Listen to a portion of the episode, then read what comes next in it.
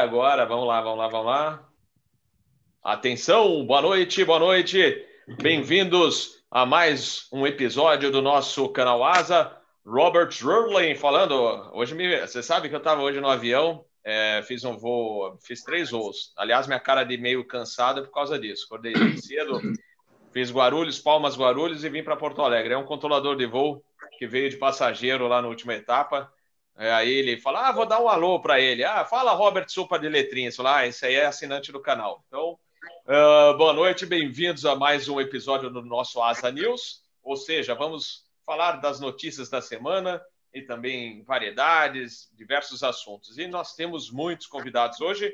Está faltando o sexto convidado, que daqui a pouco vai aparecer a bordo de uma aeronave. É o nosso querido tiozão, e ele vai embarcar, acho que em Seul, agora, para vir para o Brasil. Vai curtir a folga dele aí em Floripa e daqui a pouco ele vai nos brindar com a sua presença. Então vamos dar boa noite a todos os nossos convidados. Vou começar por alguém que está na base aérea de Anápolis. Estou correto, Mauro Hart? Corretíssimo. Base aérea de Anápolis, no hotel de trânsito dos pilotos. Em quarentena.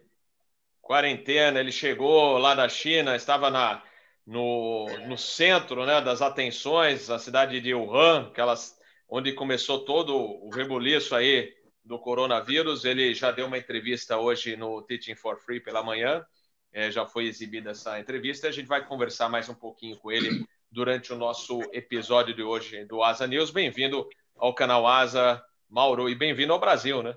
Muito obrigado.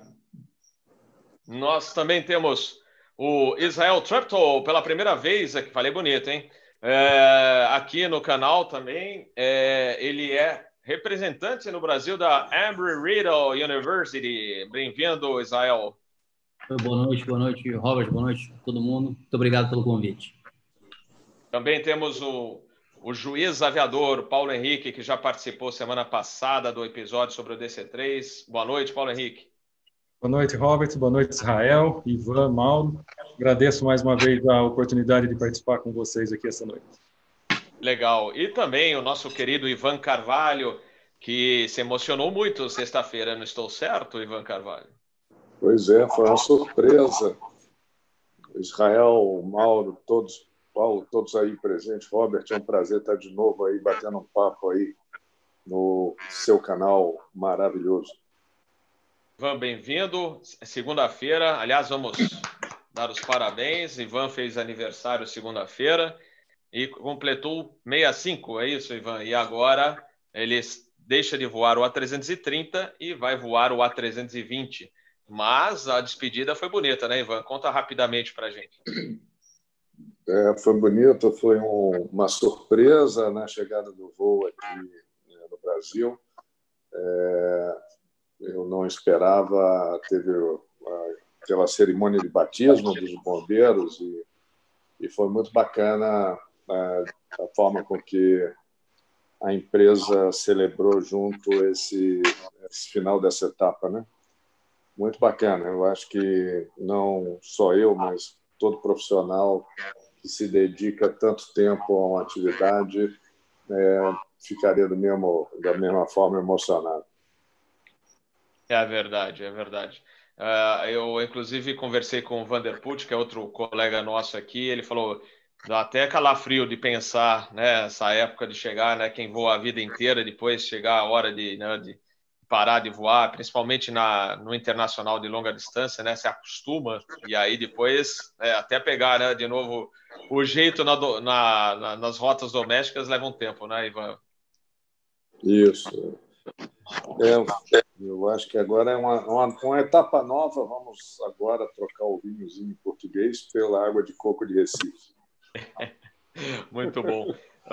pessoal, boa noite também aos nossos queridos assinantes. Já conversei com alguns. Aliás, alguém, tinha um que estava com uma tábua de frios. Eu falei, eu vou assistir o episódio aqui com uma tábua de frios, tomando uma cervejinha. Eu falei, guarda a tábua de frios que eu estou com fome. Então, eu também quero um pouquinho dessa, dessa tábua aí, porque realmente é, a fome está apertando aqui.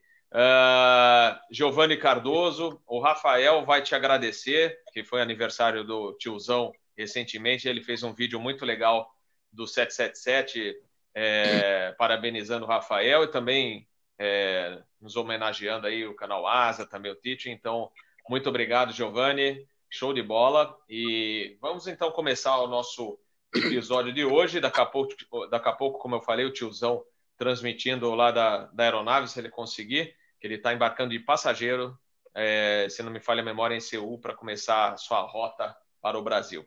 Vou falar com o Mauro. Mauro, é, qual foi a sensação na hora que o avião tocou solo brasileiro, né, pela primeira vez? Porque acho que foi em Fortaleza, né, o primeiro primeira toque de, de pneu no, no, aqui no Brasil, né?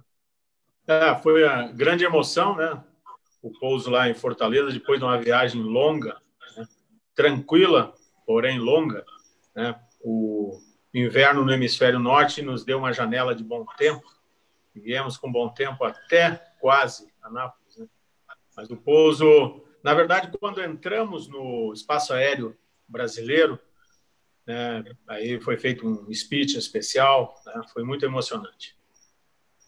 E aí, parabéns à Força Aérea e ao governo brasileiro que fez toda essa missão é, muito bem sucedida, né? E trouxe o pessoal que estava preso lá. É, você comentou no teaching, né? Toda aquela apreensão, né? Que de repente de uma hora para outra parecia uma avalanche, né? Começaram a chegar notícias de todos os lados e, e vocês assim, meu Deus, não consigo nem sair daqui. Um colega tentou sair de carro, não conseguiu e de repente. Aliás, eu vou fazer uma pergunta. Eu andei escutando no WhatsApp uma gravação de alguém que estava lá, eu acho que era a sua, não era? Era minha, para era amigo sua. Orfeu. não, então eu, eu escutei e falei assim: nossa, né, a situação tá ruim. E, e, o mais engraçado, né? A minha mãe é super preocupada, ela é toda estressada com essas coisas. Olha, você não vai encontrar com essa turma. Eu falei, não, olha, não é tudo isso. Aliás, essa semana eu estive com Alex Persicílio, que está voando, meu amigo de infância, né? Que está voando na China, ele também está no Brasil. Fomos comer um churrasco essa semana em Guarulhos, né? E até você pode me falar que tem muita coisa estranha nesse, nesse, nisso tudo que está acontecendo, não é? É, eu acredito assim que o, esse vírus, né, que está se espalhando lá com grande velocidade, né, essa é a maior característica dele comparando com o coronavírus da época da SARS, que por acaso eu também vivi esse momento quando eu estava trabalhando lá para a Iva Air em, em Taiwan. Então ele se propaga com a, ele, ele avança com grande velocidade e por isso que, que assusta.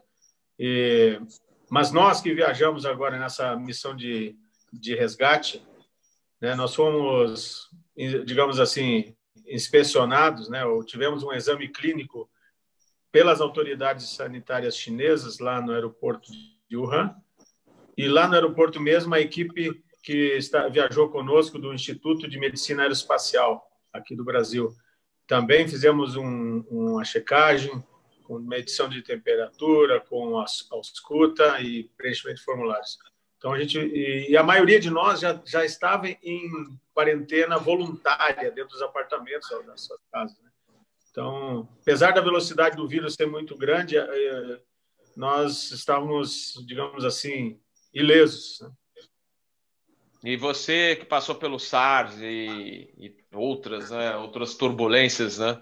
na área da saúde. O que, que você acha? O que, que vai dar isso? Você acha que vão conseguir resolver isso rápido? Ou qual a sua sensação com relação a, ao coronavírus? Não, solucionar rápido eu acho que não, até porque ainda não, não descobriram a vacina, estão descobrindo alguns tratamentos, né? E as medidas que o governo chinês está tomando do isolamento está bem severo, né? Hoje as pessoas não podem nem sair de casa, só pode sair uma pessoa por família a cada três dias para comprar alimentos, alguma coisa assim. Então, diante dessas medidas de contenção, de isolamento, é, eu acredito que eles vão uh, desacelerar o avanço do vírus e talvez até controlar. E talvez em dois meses, três meses, eles já consigam uh, trazer para uma normalidade. Isso foi uma coisa semelhante que aconteceu na SARS. Eles conseguiram vencer o vírus pelo isolamento das pessoas. Né? As pessoas não saíam de casa, cancelaram, fecharam ah, as escolas, começaram a usar a internet para fazer as aulas, né? e tudo fechado, hospitais também. Então, assim, eles conseguiram, pelo isolamento, controlar o avanço do vírus. Eu acho agora... que nesse episódio agora, em Wuhan, uhum. então, nesse episódio agora em Wuhan, eu acredito muito na força do povo chinês, primeiro em obedecer uh, uh, piamente as, as determinações do governo, né, e após o controle do vírus, porque eles são workaholics, eles trabalham que nem loucos, eles vão trabalhar 25 horas por dia para voltar à normalidade. É, a gente conhece bem, aliás, o povo asiático, de modo geral, né, é, sempre trabalha bastante, né, e até para uma reconstrução de, por exemplo, um lugar que foi abalado por um terremoto um tsunami, você vê a união do povo para reconstruir o mais rápido possível, né. Agora, como é que está agora o ambiente aí na, na área de quarentena? Bom, aqui o ambiente está bem tranquilo. A, a, base aérea de Anápolis, a Força Aérea, mas precisamente a base aérea de Anápolis está de parabéns. É, reservou para nós o hotel de trânsito, onde normalmente são alojadas as tripulações que aqui pernoitam. Né? Então, o hotel está disponibilizado para a quarentena e todos os militares que aqui estão trabalhando, todos são voluntários, então eles trabalham com bastante. É, é assim, trabalham felizes, trabalham tentando interagir com a gente né, da maneira com máscara, né? Mas a gente está num ambiente muito tranquilo, muito melhor do que a gente imaginava. Legal. Foram dois aviões Embraer, você inclusive comentou que foram muito bem nessa missão que foi longa, né? É, tanto para ir quanto para voltar, né? Então, pense num aviãozinho macho, viu? Esse tal de Embraer 190. E, um orgulho que é uma aeronave brasileira, né? A Força Aérea foi nos resgatar com a aeronave brasileira e cumpriu a missão com louvor, né? Porque a, a missão foi muito complexa. Hoje, conversando com a, a equipe do Instituto de Medicina Aeroespacial, também todos voluntários para essa viagem, inclusive um estava na sala de embarque para embarcar de férias, recebeu o chamado, cancelou a viagem e veio acompanhar essa, essa gloriosa missão, digamos assim, que foi planejada e executada em apenas dois dias. E essa equipe estava com quatro tipos de aeronaves na, na, na mesa, decidindo configurações, até que decidiram pelo modelo da aeronave, que foi o Embraer 190. Então, assim, foi uma missão complexa em todos os sentidos e um aprendizado, né? Foi uma escola, porque é a primeira vez que acontece esse tipo de missão, pelo menos no Brasil, né? é uma escola para para se para aprender para novas situações que porventura venham acontecer, né? Já tem um know-how, já é, já tem toda essa experiência feita com a gente, né? E até agora funcionou tudo, não deu nenhuma zebra grande. Muito bom. É como eu falei, parabéns a todos que estiveram nessa, organizaram a missão, Força Aérea. É, como eu falei, eu tive a oportunidade de escutar quando os aviões estavam chegando em Fortaleza para se dirigirem para a China na, no voo da ida. E, então foi muito legal e a, a energia, é, até com os controladores de voo, estava muito boa. Muito legal. Mauro, então, é, como eu falei, bem-vindo ao Brasil. E depois a gente, no encerramento, comenta um pouquinho da parte que ele. O Mauro também é escritor, já escreveu um livro, está escrevendo outro. Então, depois a gente, no, no, encerramento do episódio, a gente comenta um pouquinho mais. Então, okay. como o Asa News, é, a gente costuma comentar as notícias, é engraçado porque toda semana eu, falo, eu penso assim: olha, eu acho que essa semana é calma, não vai ter muita coisa para comentar, né? E é inacreditável o que pinta de notícia. Eu passei para o pessoal no nosso grupo de coordenação dos trabalhos de hoje, e cada hora vai saindo alguma coisa, né? Então eu vou uh, começar, infelizmente, né, uma empresa aérea, mais uma empresa aérea fechando, a Air Italy, fechou, encerrando as operações.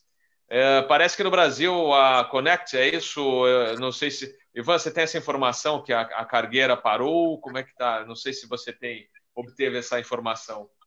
É, eles tiveram é, duas aeronaves é, retomadas pelo Lessor e eu acredito que eram as únicas duas que estavam em operação. Então, infelizmente, mais um insucesso de empresa cargueira aqui no Brasil, né? É uma pena. Quero só aproveitar e mandar um abraço para o Mauro do Rufino, tá? o Fino mandou um abraço aí para você. Trabalhamos juntos aqui na área de segurança e mandou um forte abraço. Obrigado. Olha, tem, tem gente chegando aqui, vamos ver. Quem será? Será que é o tiozão?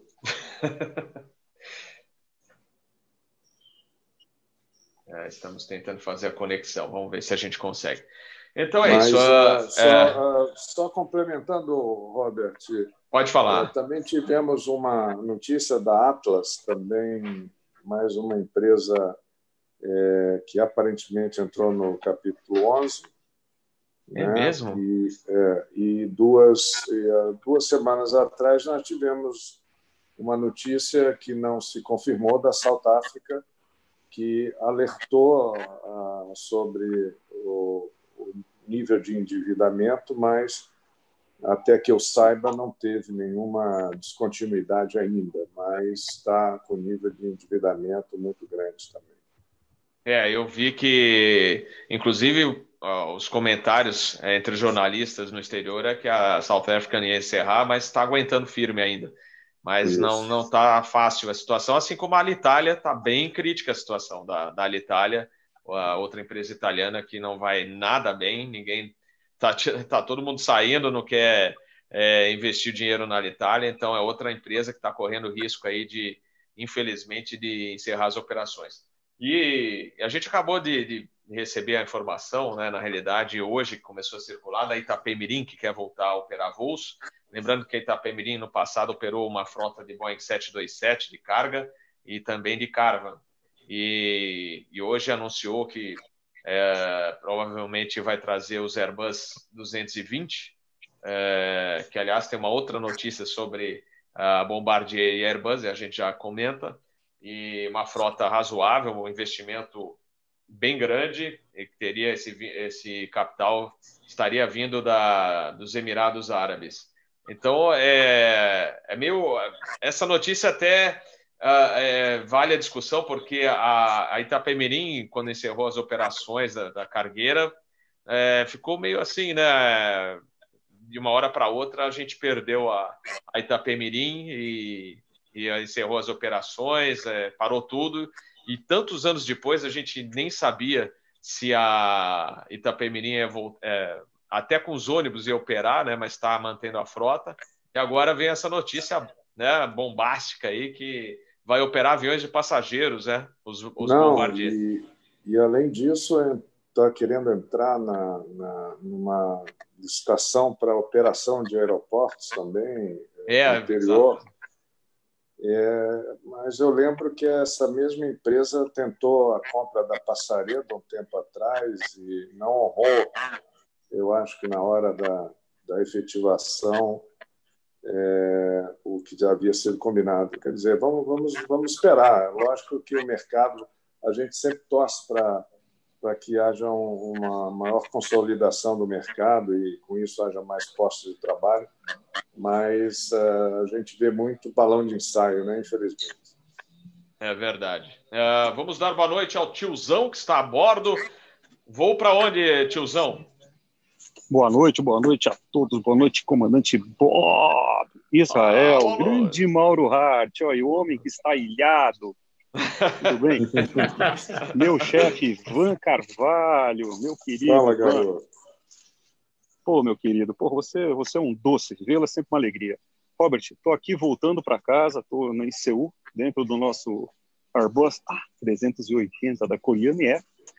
É, indo para Nova York, de lá eu pego o, o Latam para São Paulo, depois de Latam para Floripa, sempre com a pontualidade e o serviço perfeito da Latam. muito obrigado. que, que legal. Então, é, então, de A380 na executiva? É, a gente viaja aquele executivo de primeira sempre, Robert, para casa. A gente não voa de, de turística. Bom, é... hein? Aí é bom, hein? É. Esse, apesar que esse aqui é caidinho, tá? Esse aqui não dá para. A gente diz que é caidinho pelo seguinte: os aviões mais novos, o 77 e o 747-800 já tem suíte, mesmo executivo. Então você vai com uma, um pouco mais de privacidade. Mas esse aqui é excelente, tem dois bares, um em cada ponta. O upper deck do avião é todo executiva. Então tá tranquilo, especialmente agora, com esse negócio do coronavírus, o tráfego aqui caiu de forma muito, muito bruta. Então tá, tá bem tranquilo o voo. Legal. Seja bem-vindo, então, a mais um episódio do canal, meu querido Rafael Santos. A gente é, iniciou o papo aqui com o Mauro Hart, falando do coronavírus, e agora a gente está discutindo as, as quebradeiras pelo mundo e também as novidades, né? A Itapemirim anunciando que talvez traga aviões. A, é, a única dúvida aí com relação ao Bombardier, que agora é, a gente já emenda uma notícia, que a Airbus comprou o resto da, da da parte de fabricação do, do C-Series, né? Então a, a Bombardier deixa de, de atuar na área de aviação comercial, né, na produção desses aviões, como é, é, vai passar tudo Airbus, tudo Airbus. Mas a gente sabe que é difícil, né? Um avião totalmente novo para ser homologado aqui. O Ivan, inclusive, já comentou comigo aqui num outro episódio como é difícil você homologar um avião totalmente diferente. Então, é, é meio vai ser meio barra pesado no início se realmente eles trouxerem esse avião, né? Robert, eu vou, eu vou, posso voltar um pouquinho na primeira, no primeiro assunto e o Mauro, o Mauro aqui vai corroborar provavelmente. Ontem eu passei pela, eu fui para a Alemanha e voltei da Alemanha. A gente quando passa por isso para a Alemanha a gente cruza a China, a Europa toda, a Europa Oriente Médio aqui.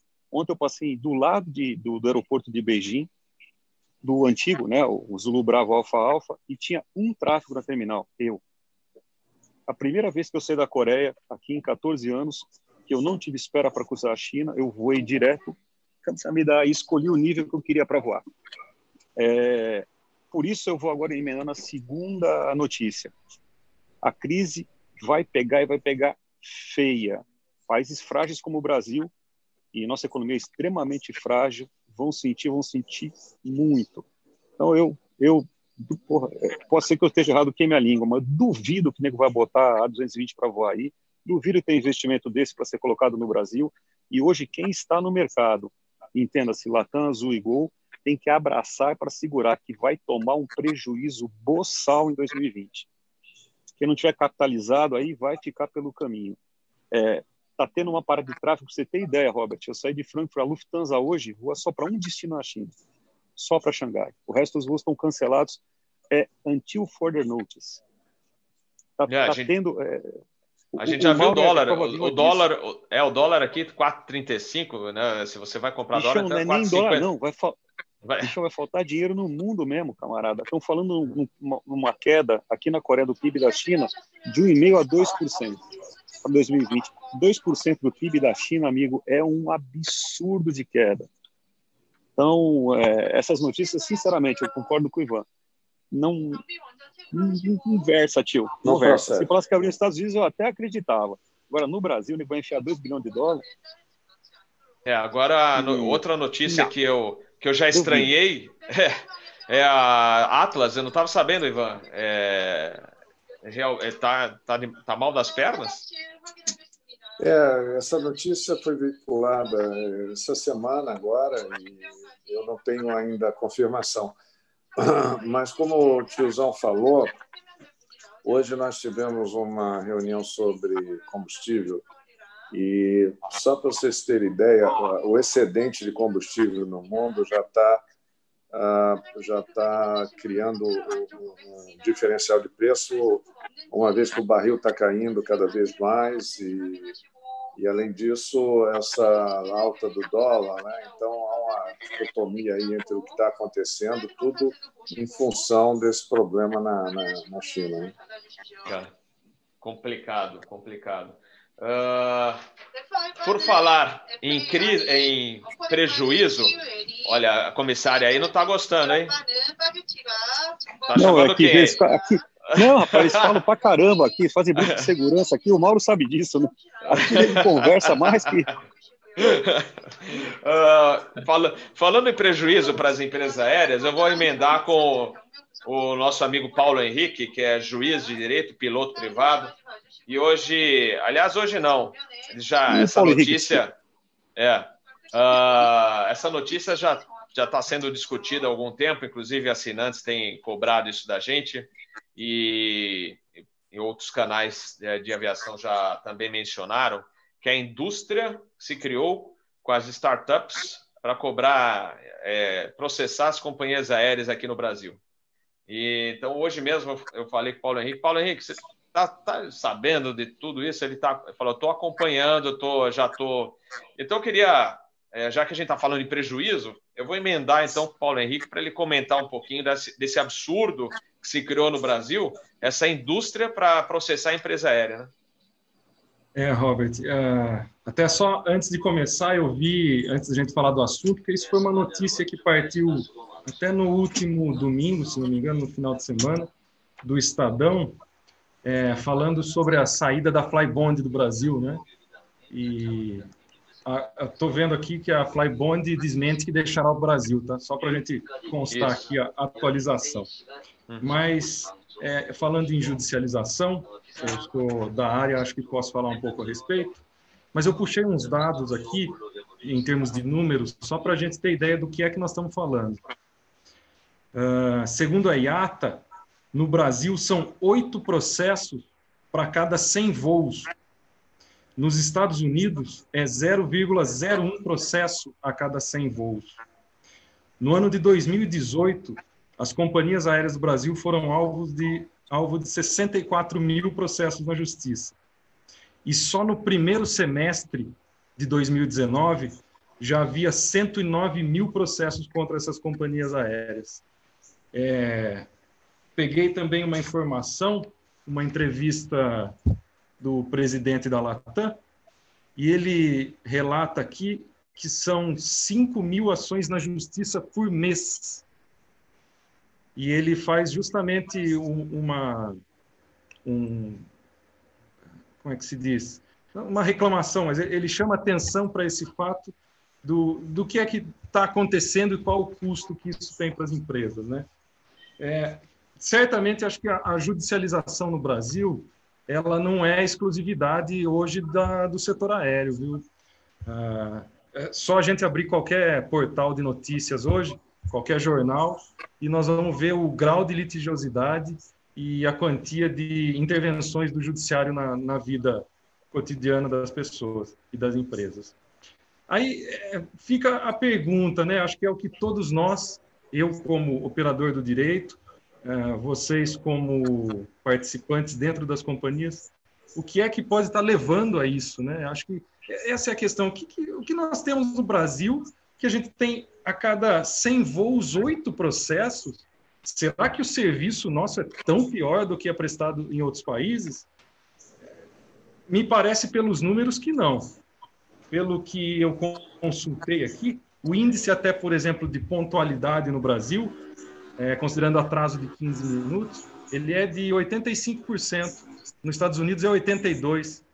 O extravio de volumes de bagagem no Brasil é inferior, é metade da média mundial, só para a gente ter ideia. É. E, no entanto, o número de processos no Brasil é gigantesco em comparação com outros países. Né?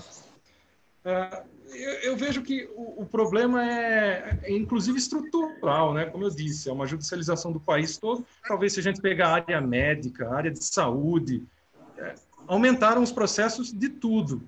Talvez seja uma maciça divulgação, né? As pessoas estão tendo mais ciência dos direitos delas, mas também tem um fator que é a legislação do país, né? A legislação do país, ela, ela alberga essa essas pretensões indenizatórias contra as companhias. E aí que entra a última notícia que teve a respeito dessas startups, né? que não é algo do mercado brasileiro só. Elas existem também na Europa, em outros países, mas é, é interessante que basta uma simples, simples pesquisa no Google, a gente coloca lá, ah, meus direitos de passageiro, e essas startups vão, vão aparecer, né? e elas fazem justamente uma captação de potenciais é, pessoas que foram lesadas. Ela ou compra o direito dessas pessoas e paga imediatamente, e ela processa a companhia, o que seria mesmo uma mercantilização, né? Ou então ela acaba tentando um acordo com a companhia e quando não dá, eles vão para a justiça pedir indenização. E isso, pelo menos o, o, o, que os dados mostram, é que possivelmente esse aumento exponencial de ações que nós tivemos se deva também e principalmente a essa atuação dessas startups. A OAB do Rio de Janeiro, salvo engano, já está tomando algumas providências, entrou com algumas ações para tentar barrar esse, esse mercado, mas ainda está no início, é, é uma discussão que ainda está no início. É, Paulo, é, só, só agregando, é, não sei se vocês viram a declaração do próprio presidente da República, que tomou um exemplo de um presidente de uma empresa nacional, que citou que por um, uma, uma, pequena diferença de um, de um cardápio é, em função da, da de batata, é, a empresa ela praticamente levou uma ação em cada estado do, do país. Né? Então, isso foi, na realidade, um efeito dominó. Né? Saíram alguém ou essas startups saíram, ah, digamos, ah, numa série de ações em todos os estados com o mesmo foco. Então, é, o exemplo dele era como era difícil o empresário de qualquer segmento hoje com, focado em serviço, é, sobreviver com esse nível de judicialização que nós temos hoje. É, se não me engano, aqui, até pelos dados que eu peguei também, estima-se o impacto dessa judicialização do setor aéreo, basicamente na questão dos, dos consumidores, em 500 milhões de reais ao ano. É um, é um valor considerável, equivale a 1%, 1 do, dos custos de uma empresa aérea. Posso dar meu pitaco, Robert? Manda. Vou, vou dar meu pitaquinho aqui, desculpe, uh, Ivan e Paulo. É, eu vou discordar um pouquinho do que foi colocado aqui. É, a diferença, comparar o Brasil com os Estados Unidos, é comparar tomada com abacaxi. É muito, muito, muito complicado.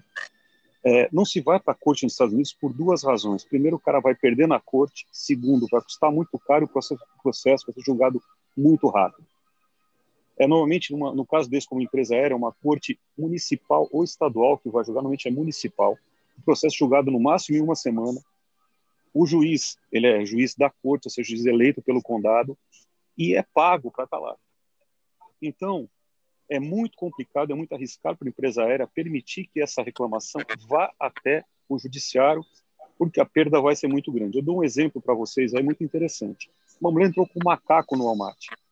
Macaco o Walmart proibiu a entrada dela. Ela foi para o Supremo, meteu 2 milhões de dólares no Walmart porque era animal de companhia dela e conseguiu provar isso judicialmente. Então, o processo judicial americano é muito, muito complicado, porque a justiça é muito, muito ágil, muito, muito rápida.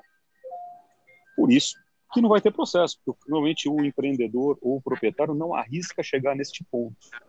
Por isso não tem quase processo trabalhista. O processo trabalhista é jogado em 10 dias. Então fica muito, muito complicado. Esse número no Brasil é grande, concordo plenamente. Há uma tendência de se buscar no judiciário as soluções para problemas que a gente tem de infraestrutura ou de má versação, porque a, a, a estrutura da, a estrutura não permite que seja absorvido.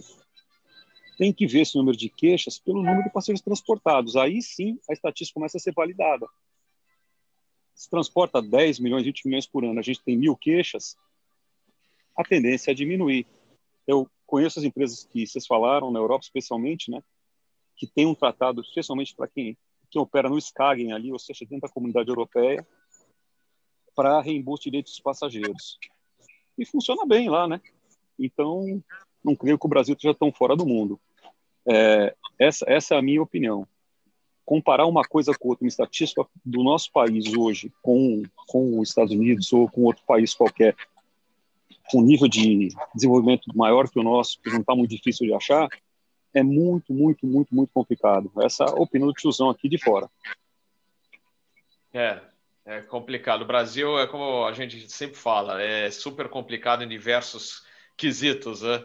É, e a gente até volta para aquela questão da Itapemirim. Entrar no, no Brasil ou iniciar uma nova empresa aérea aqui é muito complicado, até por tudo isso é, vocês observem que é mais um prejuízo que as empresas aéreas têm. Não bastasse os impostos, o custo Brasil, tudo, entra ainda é, é, é, esses espertinhos que, que estão acionando as companhias aéreas é, em massa, né? É, falaram em pontualidade, a Latam, por exemplo, foi eleita a mais pontual do mundo, né, numa tabela. Aí. Então, como é que você pode é, ter processo, ah, porque atrasou, porque os índices da, da empresa, do grupo Latam, de modo geral, falando do grupo Latam, é, estão é, excepcionais. Então, aí você fala, ué, como é que está processando, né? E outras coisas, né? Porque é, a gente sente na pele isso, o Ivan é, voa anos também, o Mauro voa aqui. É, o passageiro, é engraçado isso, o passageiro aqui quebra um pau generalizado, ah, por que isso, por que aquilo, faz é, é, maior carnaval por certas coisas, que a gente vê isso no, num voo, fala, mas o que está acontecendo? Aí esse mesmo passageiro vai voar de América e fica quieto, não fala nada. Ele fica sentado. Uma vez eu lembro um voo da Delta, que eu vim de Atlanta para Guarulhos com a minha esposa, e na época é, Guarulhos ainda não tinha CAT 3, eu sei que a gente foi parar em Brasília. Em, em Brasília, a Delta ainda não operava lá, chegou a operar e depois saiu. Mas a gente foi parar em Brasília, era para pousar 9 da manhã, a gente chegou em Guarulhos, 1 e 10 da tarde. E olha, vou te falar, nenhum, a grande maioria dos passageiros era de brasileiros. Ninguém falou nada. Agora vai, vai acontecer isso aqui. Tô certo Robert, ou tô eu errado? Queria, eu queria só lembrar mais uma coisa, tá? E uma diferença do mercado americano para o nosso. No Brasil, a empresa aérea é concessionária no serviço público. É uma concessão precária para operar as rotas. Seja, as rotas que a Latam opera não são da Latam. As que a Brasil opera não são da Latam. São da União, do Estado brasileiro, minha, sua, do Ivan, do Dr. Paulo. Nos Estados Unidos, a empresa é dona da rota que opera. É um ativo que ela tem, que ela pode vender ou dispor disso. Por isso, e eu volto a dizer, já gravei isso no vídeo, as empresas aéreas que operam no Brasil têm obrigação de atender bem o passageiro, porque são concessionárias desse serviço. Lembre-se Paner do Brasil, né? A concessão era precária, foi caçada num dia, no dia não tinha mais empresa para voar. Então, é, é, o que, é o que eu estou falando. É tomar três pinos, meu amigo, não tem jeito. É verdade. É tomar três aliás, pinos. Aliás, essa semana fez o aniversário da, do encerramento de operações da Paner, que é muito discutido até hoje e realmente é uma situação que gente, vale um episódio para a gente comentar. Não, hum. não vai dar para falar disso hoje, mas realmente tem muitos detalhes aí que a gente tem que. Um dia a gente para para conversar sobre o assunto. Uh... Tiozão voltou possuído, hein? Tiozão voltou é, possuído. Ô, tiozão, não sei se você tem acesso ao chat aí ou, ou não. Rapaz, não tenho. Eu tô com o celular aqui trepado. É. Aqui está do meu lado o comandante Daniel, que é Opa. é ex-Avianca Brasil. Ele está conosco aqui, tem. Ele Solou tem dois meses, né? Solou tem dois meses aqui na Corinha, mais uma aquisição Parabéns. aqui para mais um brasileiro que a gente conseguiu trazer para cá com qualidade, com competência e com excelência, como todos os brasileiros que, que a gente vê pelo mundo aí, como o Mauro, exemplo vivo disso aí, dando show aí, a gente tem que bater palma e reconhecer. É isso aí. Pessoal, uh, falando de uh, mercado, como o tiozão falou, o mercado americano é, é, bem diferente do brasileiro, a área de aviação em todos os pontos, né? vai falar de infraestrutura, de é, concessão, etc, etc. Mas eles estão com um terrível problema. A economia está bombando lá e vão faltar pilotos. A gente já falou isso bastante aqui. Eles estão desesperados. Já teve empresa aérea parando o voo porque não tinha tripulante. E aí a United é, decidiu é, pensar no futuro, comprou uma, um, uma área de treinamento no Arizona e também fechou uma parceria com a Embry-Riddle University, que é considerada uma das melhores, ou se não a melhor universidade na área de aviação.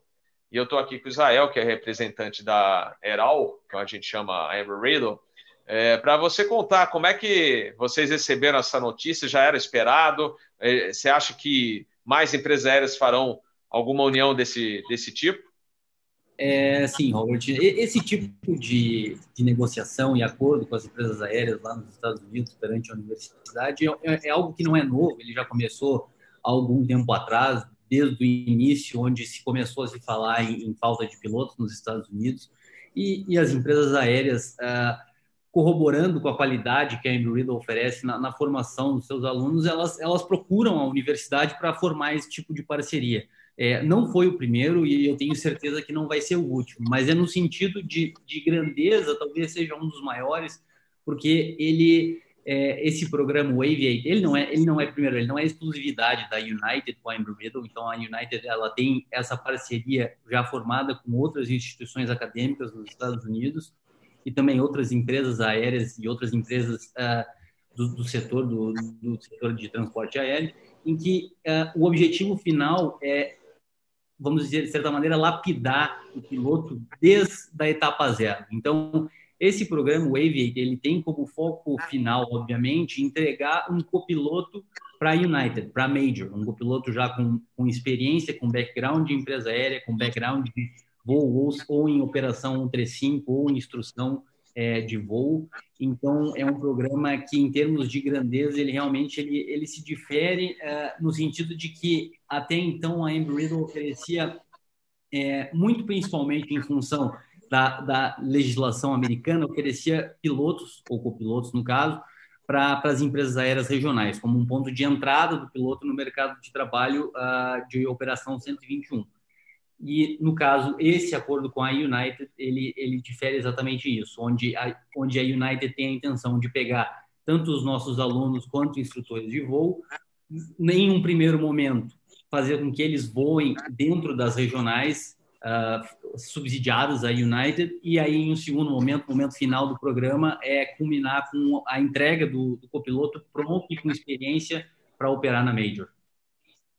É, porque uh, depois das mudanças desde o acidente do Dash 8, né? É, hoje, para conseguir um emprego copiloto, 1.500 horas, pelo menos. Né? Exatamente. É, a, a, legislação ela passou depois do acidente uh, da Buffalo Air, com, com o Dash 8, como você mencionou, e, e desde então é, tem, de certa maneira, contribuído para acentuar a falta de pilotos nas, nas uh, empresas aéreas nos Estados Unidos. Um ponto interessante a, a mencionar também é que alunos Embry-Riddle que fazem o curso de graduação conosco e, e o treinamento de voo, eles têm uma redução nesse número mínimo de horas para poder ingressar nas empresas aéreas exatamente pela própria, pelo próprio governo, pela própria FAA, é, perceber que existe sim, até mesmo dentro dos Estados Unidos, uma, uma diferença em níveis de treinamento para aviadores. Então, eles, eles conseguem enxergar que não necessariamente todas têm o mesmo nível e que, ao, ao, ao sair do seu treinamento, os pilotos saem com um nível técnico e não técnico também é, em diferentes uh, níveis, em diferentes qualidades. Agora. Israel. Oi, manda. Israel, tiozão, é, na realidade, no, no, o americano foi inteligente, ele não inventou a roda, né? Ele copiou o MPL que é feito no EASA. Mais Exatamente. nada, né? É o que se faz, se pega um é. piloto ab initio e coloca ele para voar. Meu filho está fazendo Frozen TPL agora na Europa, que é a versão do MPL paga, né? E não se inventou a roda, não. Na realidade, o americano foi ágil e buscou e buscou copiar o que já está funcionando bem na Europa. Esse, esse acordo... Eles não vão, só, só para complementar, não se coloca piloto na linha aérea ab initio nos Estados Unidos, low time, e não vai se colocar. A não ser não, que é. ele venha com um background muito bom, um treinamento muito diferenciado. O programa do EASA um programa muito, muito, muito longo. Creio que o programa da Embry também vai ser um programa também bastante longo e bastante aplicado para formar, como o Israel colocou, um cara com competências direcionadas exatamente para operar na linha aérea. O cara sai é, não experiente de voo, mas sai praticamente pronto em termos de padrão operacional, SOP, CRM, operação IFR, é, operação multi-crew, que é muito cobrada. É, é um exemplo para a gente no Brasil dar uma olhadinha, né? Certo? É verdade, é verdade. Ô Israel, e muitos brasileiros continuam indo para Amber Riddle. A gente tem o caso do filho do, do Panda Betting, que já está estudando lá. E vocês têm uma parceria com a PUC. Como é que está esse intercâmbio de alunos aí? É, hoje é, é, um pouco. Uh, bom, vou primeiro falar do número de brasileiros uh, que são nossos alunos. É, é, o crescimento é constante, ano após ano. É um trabalho que vem sendo feito já há alguns anos é, não só aqui no Brasil, mas na América do Sul, de uma maneira geral, para atrair e reter os alunos lá dentro dos nossos dois campos presenciais, uh, em, em, Daytona e em Prescott. Hoje a gente tem, são 42 alunos brasileiros cursando uh, dentro dos mais diversos cursos que a Embry-Riddle oferece, obviamente, os dois carros-chefe é o curso de Ciências Aeronáuticas e os cursos de Engenharia. Então, hoje a gente tem 42 alunos brasileiros uh, distribuídos em, ao redor do nosso campus. Em relação a Capacidade de intercâmbio que a gente tem, sim, a gente tem um, um, um memorando de entendimento assinado com a PUC do Rio Grande do Sul, em que um dos objetivos é a gente tentar estimular ao máximo o intercâmbio de alunos, tanto, é, obviamente, levar os alunos brasileiros aos Estados Unidos, mas também trazer o aluno, é, não necessariamente o aluno americano, mas o aluno que está cursando na Universidade Norte-Americana ao Brasil. É, é, por diversos motivos, fica um pouco mais difícil a gente convencer o cara que está na Embry-Riddle vir ao Brasil passar um tempo aqui, uhum. o que acaba nos limitando o, a mão uh, inversa. Então, a gente também não consegue levar muitos alunos brasileiros no, no sentido de intercâmbio aos Estados Unidos exatamente por essa limitação. Complicado, é complicado. Pessoal, vamos lá com mais notícias. Uh, na realidade, tem uma de meteorologia que não afeta tantos brasileiros, mas para quem voa no exterior, especialmente no Atlântico Norte, recebemos a informação que eles chamam aqui os meteorologistas de ciclone bomba, ciclone extratropical, é, que pode derrubar em HPA 65 HPA de uma hora para outra. Está sendo esperado entre hoje e amanhã isso aí. Vai afetar todo o Atlântico Norte. É, e só para vocês terem uma ideia, ventos na área do, do oceano, 200 km por hora, com ondas de 17 metros, pelo menos. Então não é bom nem, é, nem, nem voando, nem no, nem no Essa navio. eu vou ter que participar, querido Bob. Essa eu vou ter que participar, não vai ter como. Eu fui para Frankfurt agora, quatro dias atrás, e lembrando aquecimento global, lembra que a gente fez um, um, um episódio sobre aquecimento global aí, excelente? Lembro, lembro. Meu amigo, estava 70 nós de vento em Frankfurt. Eu nunca tinha visto um negócio desse 70 nós. Eu comecei a ver alternado, falei, 70 nós de vento não vai dar, né? O alternado mais próximo que tinha um vento razoável era Madrid, Bruxelas, Zurique, é, Viena, Varsóvia, tudo ventando um absurdo. Ou seja, maluco, eu não sei tanto aquecimento global não, eu sei que eu sei que tava de assustar, Robert.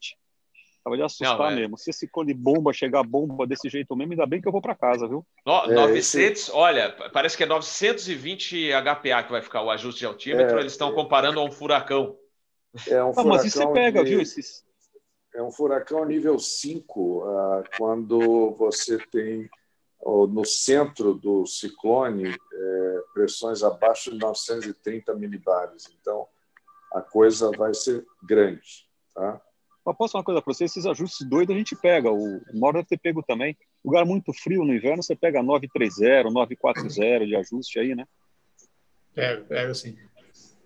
É, e, e então o alerta para quem está voando. Tem, tem gente que assiste o nosso episódio lá na, na Europa, Portugal.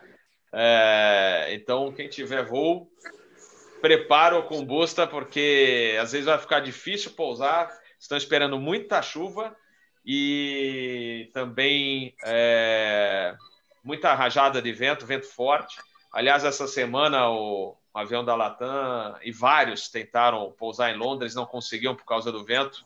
O avião da Latam acabou alternando Barcelona, mas estava complicado. Teve um outro avião que deu um tail strike lá em Londres, em Heathrow. Então estava bem complicada a semana. Por falar em complicado, segunda-feira estava complicado São Paulo, né? Eu, como mencionei no vídeo do Fokker 100, é, eu cheguei a dar flap 1, 2 no, no, no Airbus para pousar na 27 em Guarulhos. Aí vem informação do Atis, é, chuva forte, né?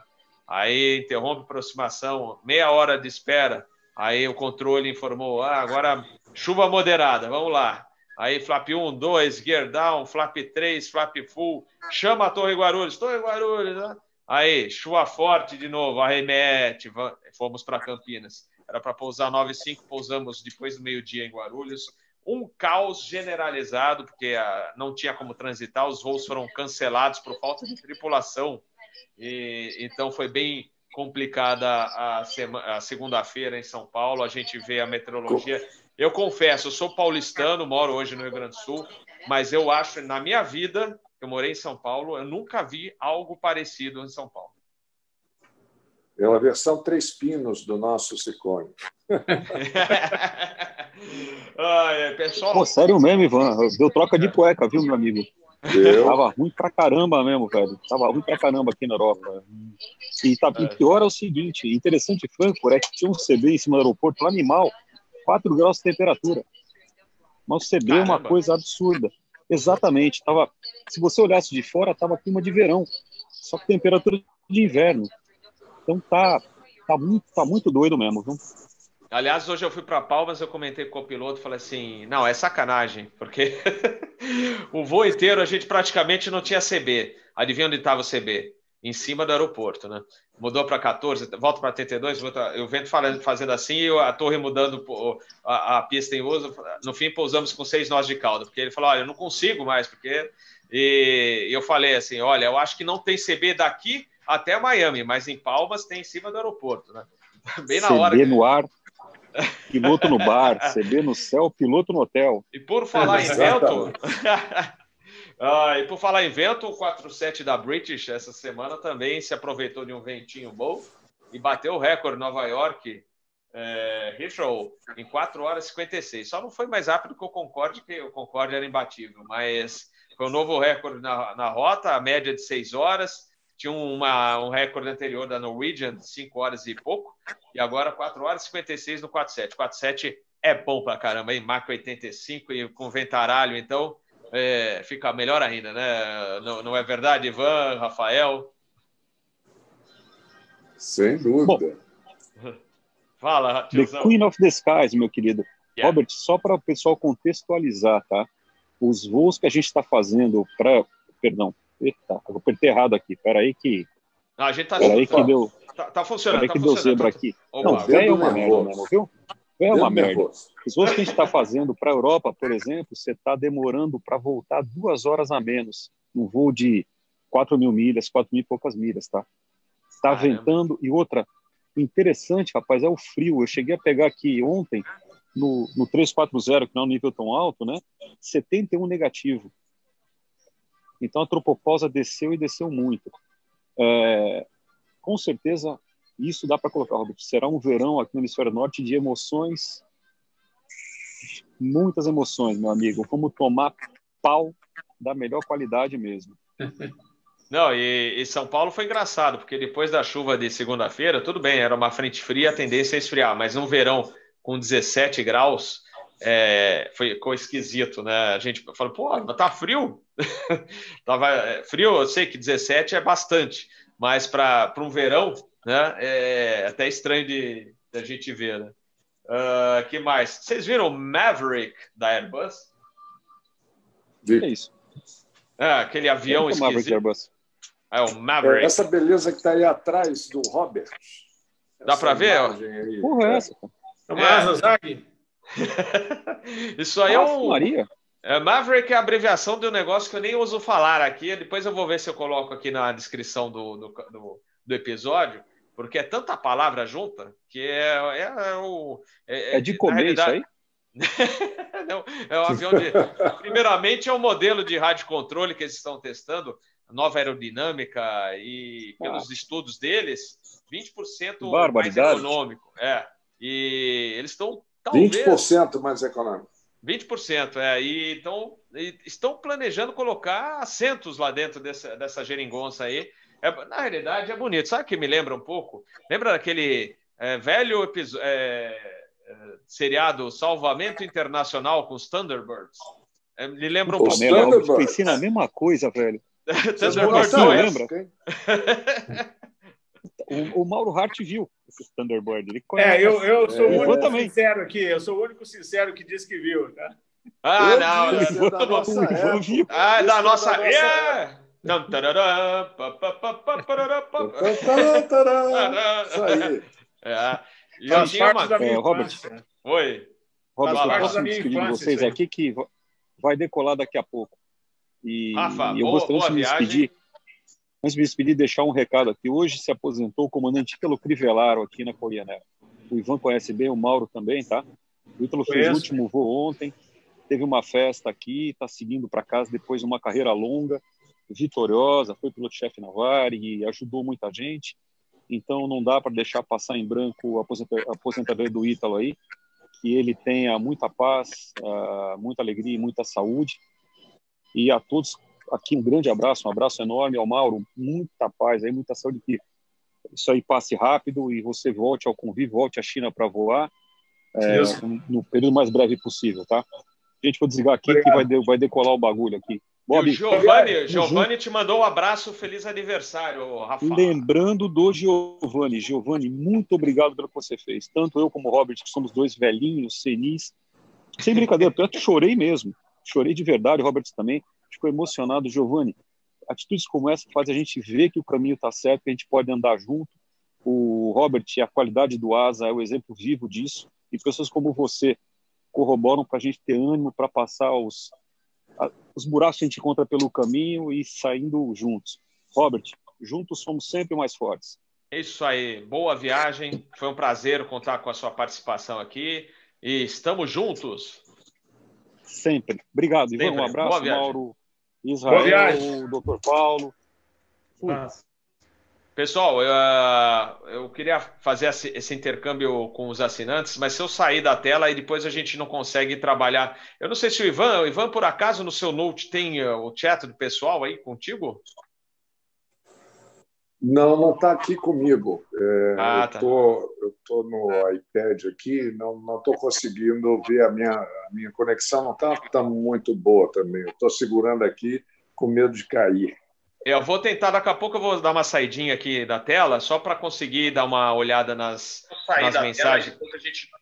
É, e aí a gente, eu já falo com o pessoal do, do chat.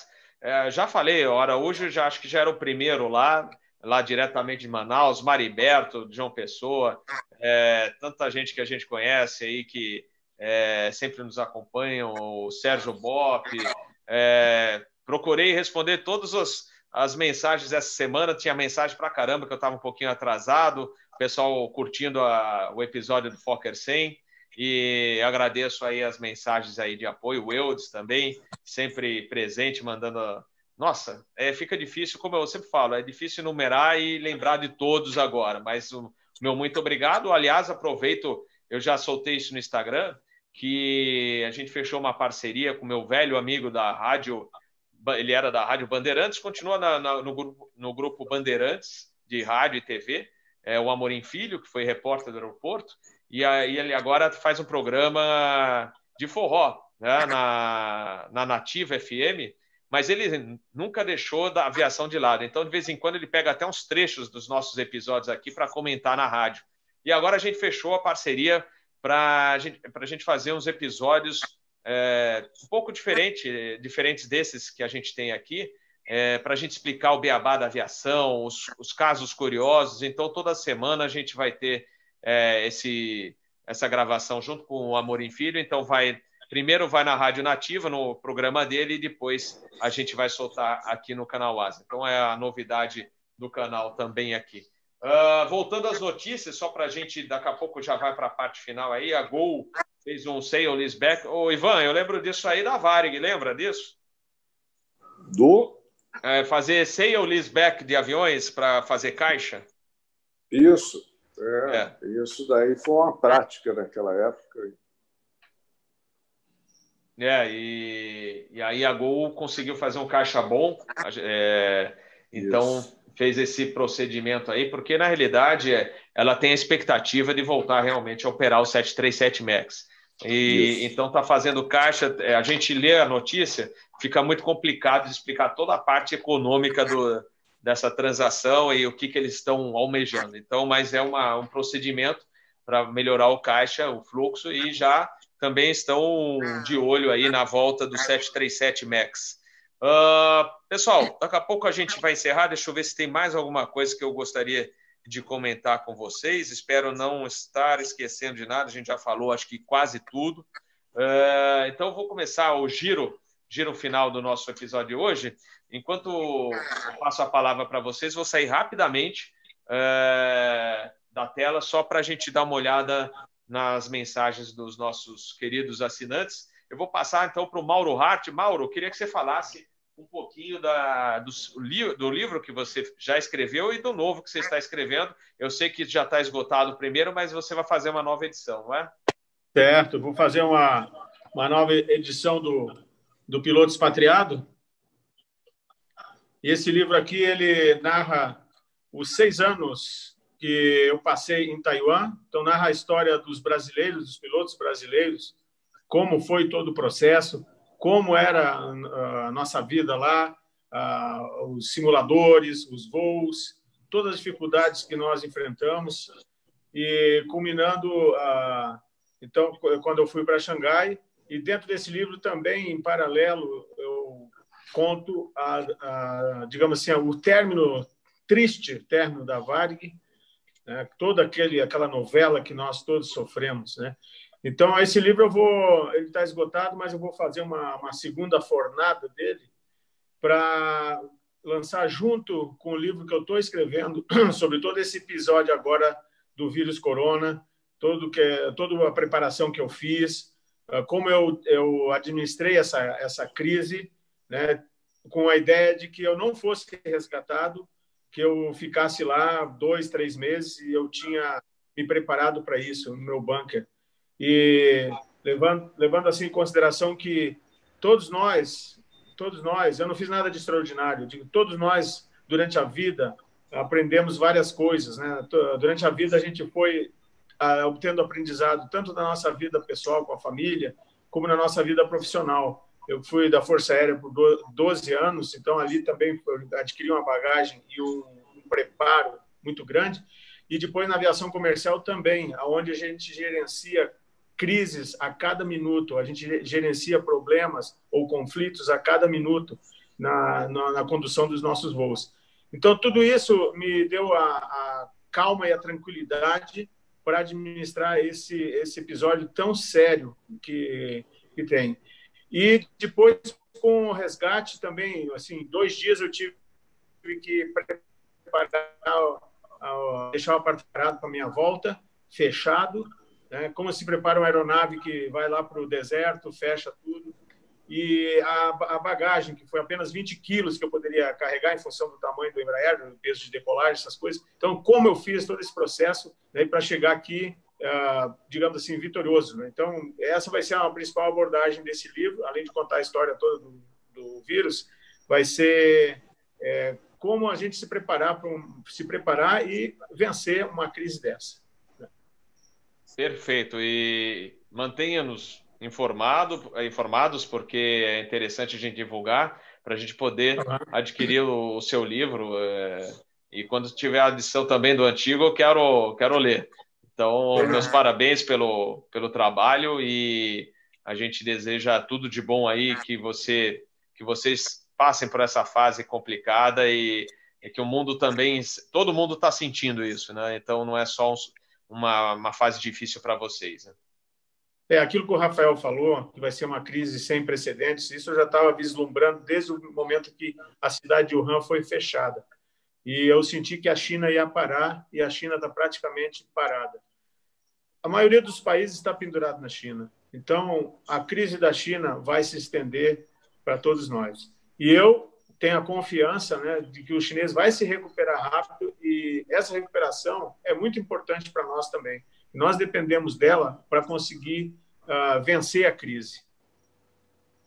É, é, é verdade. O Mauro, um abraço também para todos que estão aí com você, não só o pessoal né, é, que organizou essa área em Anápolis, mas os passageiros, seus colegas né, de viagem, né, seus amigos que também voltaram da China. Um abraço a todos eles e, e que tudo se desenrole da melhor maneira possível. Vou passar então para o Ivan, Ivan Carvalho, e agora começa a fase do A320. Pois é, vamos lá.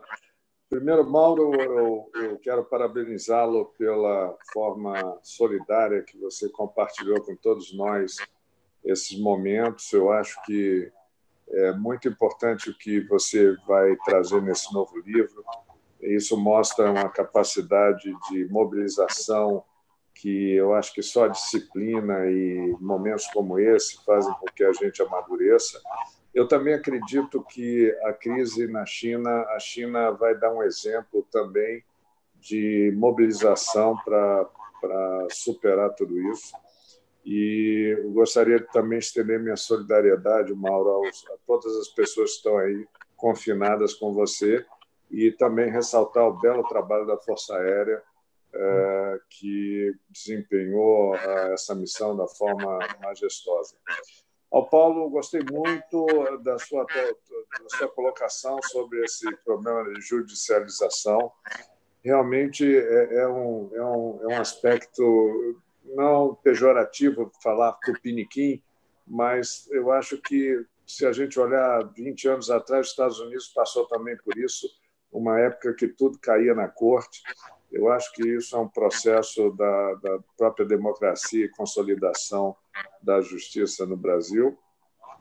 E eu quero também para o Israel, que, que falou bastante aí, eu acho que esse exemplo da United trazendo o pessoal da Ember Riddle como pipeline é a forma correta que você pode trazer o melhor nível de profissionais para dentro da empresa aérea, é, inclusive fazendo com que eles amadureçam na, na regionais, né?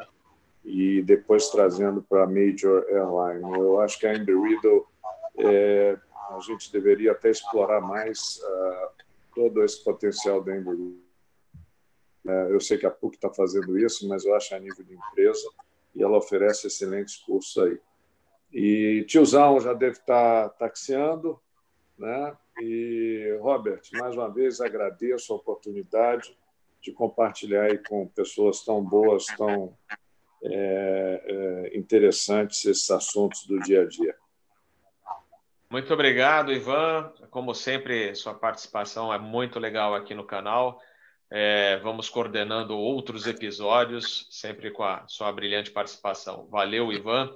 Uh, vou passar para o Israel. Israel, uh, como é que está aquele curso? Está aquele curso de pós-graduação para as empresas aéreas? Ainda existe? Como é que o pessoal que trabalha em empresa aérea? Excelente notícia, Robert. Esse aí, então, é mais um curso que a, que a Embreed oferece aqui no Brasil, na, dentro de todo o escopo de educação profissional, em parceria com, com a CNT e o CET Senat, é, oferecendo um, um curso de gestão em aviação para profissionais das empresas aéreas no Brasil e, e, estamos em negociação e já em, em, processo de fechar a quinta turma do curso, que vai começar a princípio no final de julho desse ano, e, e seguir nessa, como o Ivan falou, eu acredito nisso também. É, eu vim, voltei recentemente da China, por, é, estava voando lá também, voltei recentemente da China para o Brasil para é, tocar a operação da Embreedle aqui no Brasil e na América do Sul e Central, e, e eu concordo plenamente com o que o Ivan falou que existe muito potencial ainda da gente trabalhar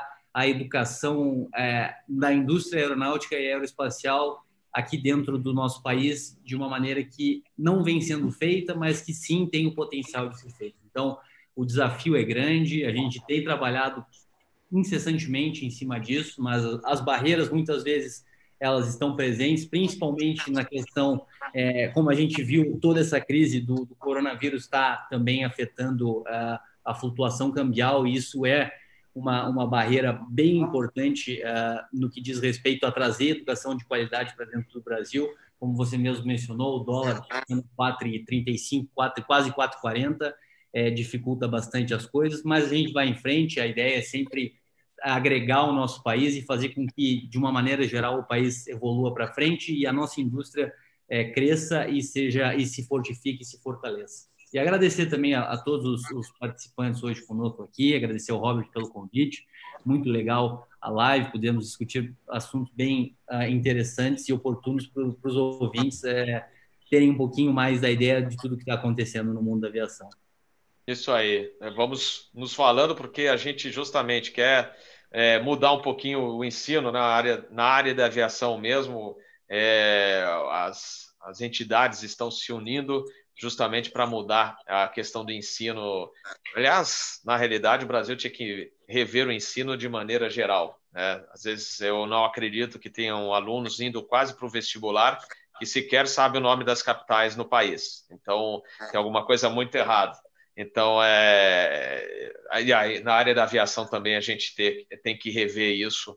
É, porque o curso é, é, antigo, tem que ser revisto, e uma parceria com a Amber Riddle é, nesse trabalho de modificar tudo isso vai ser muito bom. Muito obrigado. Paulo Henrique. Robert, queria mais uma vez agradecer a, a, a, o espaço aberto para a participação aqui no canal. É, o assunto aqui, aqui me tocava a respeito da judicialização do setor aéreo. É tão longo, tão apaixonante e de opiniões tão distintas, como certamente se passássemos horas falando sobre ele, é, provavelmente não chegaríamos a um consenso. É, mas é, o, o, importante aqui de, dessas notícias ligadas à, à, judicialização é de que deve acender um, um sinal de alerta, né? É, são números que não existem no mundo todo e que existem no Brasil, como disse o comandante Ivan Carvalho, algo entre aspas e não pejorativo, tupiniquim. Nós temos de fato uma legislação, é, um sistema legislativo e judiciário bastante complexo, como disse o, o Rafael Santos, um processo no Brasil leva muitos anos para ser encerrado, e tudo isso eu acho que acaba, o custo baixo para litigar no Brasil, tudo isso acaba sendo um incentivo para a judicialização do setor aéreo. Né? Mas o, o importante é, é, se discutir isso, acho que todos os atores é, que participam de, do mercado aéreo devem discutir seriamente isso, mas também não podemos esquecer duas coisinhas o, nós falamos de 1% do custo né, das companhias com a judicialização, mas é tema de muitas lives aí, é, o custo de combustíveis, o custo de tarifas, taxas, é, que são muito maiores do que esse custo de judicialização. Né? Uh, e, por fim, a questão da participação, talvez um papel mais ativo da agência reguladora, da ANAC, em tudo isso. isso porque a gente acaba esquecendo que existe a ANAC e esse, esse é o fato ruim, né? A ANAC deveria estar lá justamente como um filtro para evitar que tudo isso chegasse ao judiciário. E também, por que não, a própria gestão das empresas aéreas, talvez passarem por um aperfeiçoamento para que evite de, de chegar nesse ponto da judicialização. Mas eu agradeço a oportunidade, também parabenizo o comandante Ivan pelo último voo no A330, via as imagens, deve ser de fato muito emocionante. Desejo aí boa sorte na nova etapa. Ah, agradeço aí também a, a, ao Israel, que conheci hoje aqui no canal, é, falando sobre a Embry Riddle, e ao Mauro os desejos de melhora, muita saúde e que possa também voltar logo a voar. Muito obrigado. É isso aí, pessoal. Uma ótima noite a todos, bom final de semana. A gente fez a, o episódio um pouquinho antes, que normalmente é de sexta-feira, mas amanhã estarei indo para São Paulo com a família, porque vai casar um grande amigo, amigos, né? o Rafael Mariano, supervisor do controle São Paulo, e a comandante Paula Babinski, casando amanhã. Meus parabéns aos noivos. E então, e, e aliás, é interessante, é, eles se conheceram num grupinho de WhatsApp que a gente tem de aviação, que o Ivan também faz parte, é, e se conheceram lá, e aí. Uh, o grupo na escuta, Ivan conhece bem, fazendo casa, casando uma comandante e um, um, amigo nosso do controle radar de São Paulo. Meus parabéns aos noivos. Agora um puxão de orelha também na Localiza, a locadora de, Guarulhos. Não, um puxão de orelha porque é, é só uma dica que eu vou deixar para o pessoal, porque eu aluguei um carro ontem, eu estava em, em Guarulhos, passando, cheguei de voo de manhã, e como eu saí só hoje, eu acabei alugando um carro para fazer é, diversos compromissos que eu tinha em São Paulo. E eles normalmente me perguntam: o senhor vai andar em área de rodízio? E eu falo assim: sim, tem que resolver.